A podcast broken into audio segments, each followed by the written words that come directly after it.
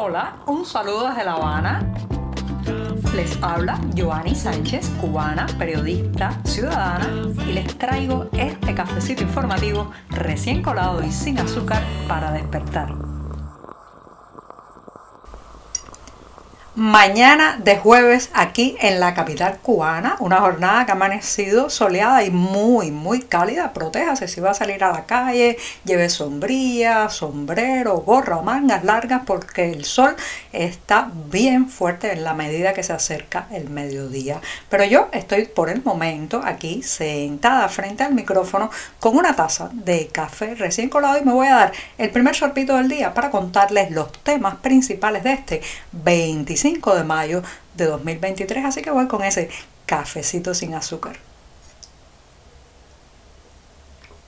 Después de este sorbito, les comento que este jueves, además de las noticias cotidianas, tenemos el anuncio de la llegada a Cuba de Joseph Borrell. Se trata de, como todos ustedes saben, el alto representante para política exterior de la Unión Europea. Ya ha arribado a la isla y bueno, pues hay muchas preguntas acerca de su visita que al parecer durará dos jornadas y la interrogante que más nos hacen a los periodistas independientes en esta isla es si acaso ya se han dado señales, alguna información, se ha filtrado algún detalle de que Joseph Borrell se vaya a encontrar con activistas disidentes, reporteros independientes o familiares de los presos políticos. Señoras y señores, hasta ahora no hemos tenido ninguna información sobre la intención de Borrell de reunirse con esas personas, con activistas, opositores u otros individuos, digamos, de la sociedad civil independiente cubana.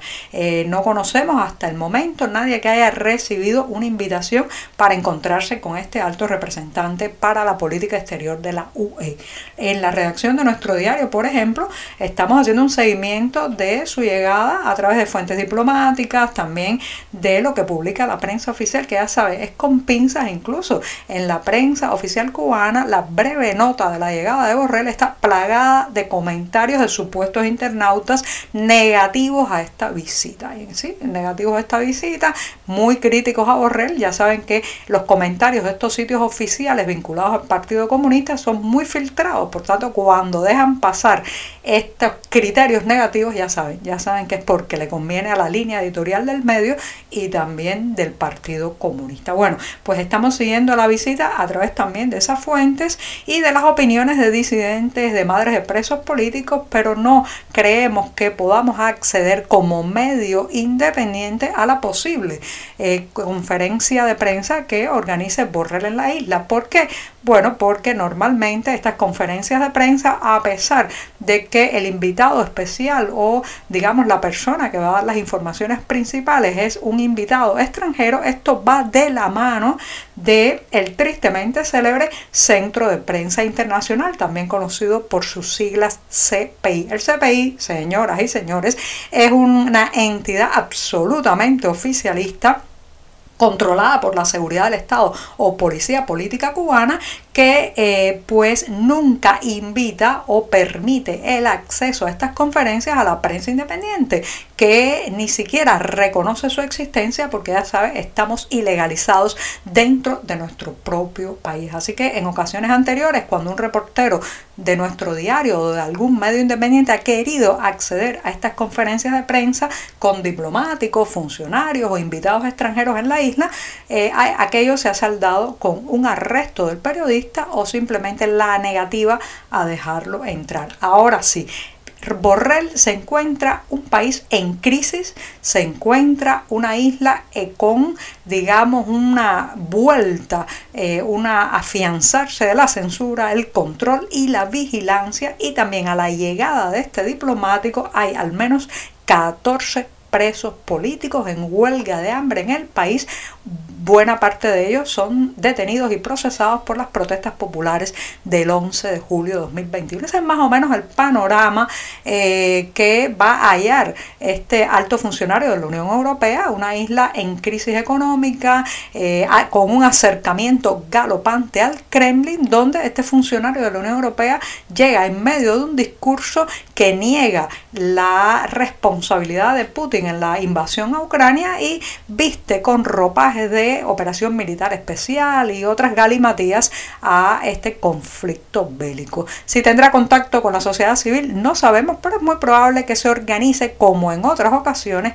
algo así como una sociedad filtrada, unos grupos tamizados, una presencia cómoda para ambas partes, pero de todas maneras estoy segura que le llegará la información de los presos políticos, de los la huelga de hambre y de la censura a la prensa independiente. ¿Qué hará con esa información? Eso es otra cosa.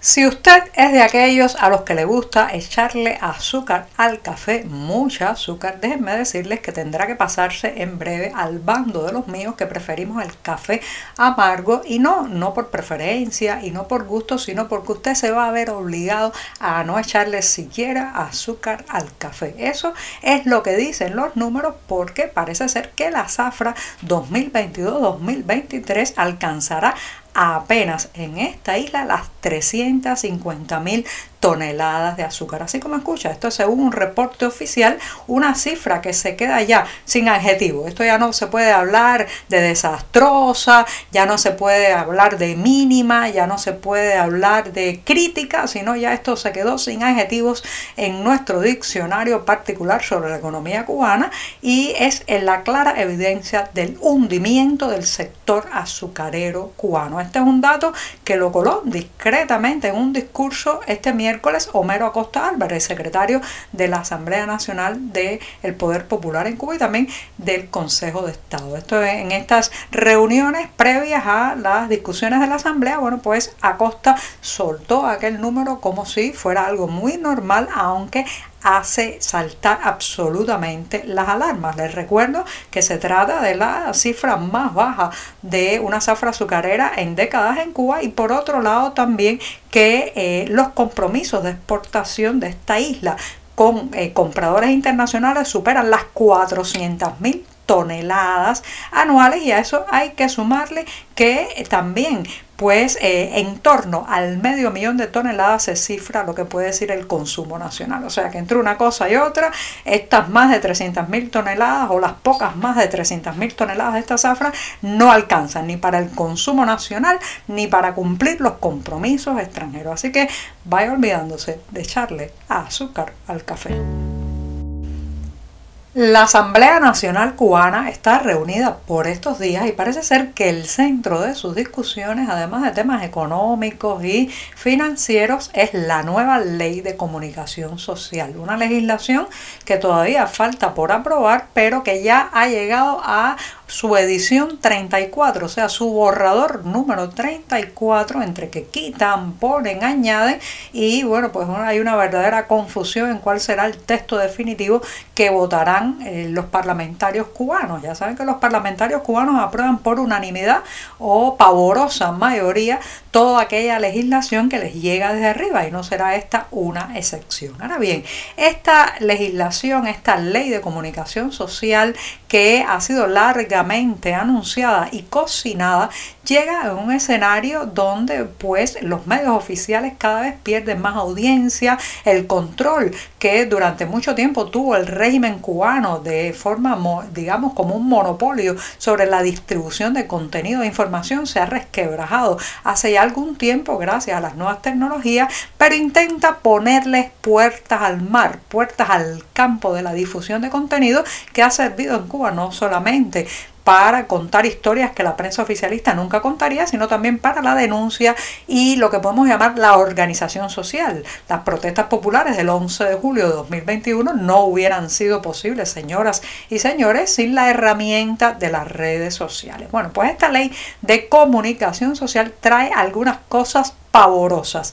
Digo, pavorosas e inquietantes porque simplemente por ejemplo, hay uno de sus acápites que propone que, bueno, pues haya de algún tipo una responsabilidad legal, una penalización, un castigo incluso a eh, esos eh, usuarios que lleguen a interactuar con cierta publicación. O sea, dicen que hay que responder, que los cubanos tendremos que responder ante la ley por los contenidos que generamos, seleccionamos, modificamos e interactuamos. Ojo con el verbo interactuar. Eso significa, ¿saben qué? Explicándolo de manera sencilla, que usted le da un me gusta a una publicación que al régimen no le gusta, de un medio independiente, de un opositor, de un activista, de un influencer del exilio y usted tiene que responder y asumir su responsabilidad ante la ley por ese me gusta dónde quieren llevarnos? ¿Qué quieren hacer? También están preparando unas especies de círculos de estudio en escuelas, centros de trabajo para aleccionar a la gente de cómo tiene que comportarse en las redes sociales. Esto evidentemente es una vuelta de tuerca eh, hacia el recorte de la libertad de expresión, la poca libertad de expresión que nos quedaba en esta isla. Pero mi pregunta es si realmente podrán aplicarlo o han llegado ya demasiado tarde. Ya sé, ya sé que he insistido mucho en este evento, pero otra vez para terminar este programa de jueves voy a recomendar que estén atentos y apunten en la agenda el domingo 11 de junio porque ese día se presenta la película La Noche Eterna. Sí, con la directora cubana Coco Fusco se trata de un filme que toca la historia del escritor cubano y expreso político Néstor Díaz de Villega cuando estuvo detenido en la década de 1970. La proyección tendrá lugar en la ciudad de Miami y se basa justamente en un testimonio de Díaz de Villegas cuando fue condenado a seis años de prisión en 1974 década tenebrosa para, eh, digamos, la libertad de expresión en esta isla y solo tenía en ese momento Díaz de Villegas 18 años. ¿Por qué fue a la cárcel? Por escribir un poema. Esta es la historia que nos trae la película La Noche Eterna, que recomiendo no perdérsela. Los detalles, como siempre, en la cartelera del diario digital 14 y media. Ahora me despido hasta mañana, que será el último día de la semana con este cafecito informativo. Muchas gracias. Por hoy es todo. Te espero mañana a la misma hora. Síguenos en 14medio.com. También estamos en Facebook, Twitter, Instagram y en tu WhatsApp. No olvides, claro está, compartir nuestro cafecito informativo con tus amigos.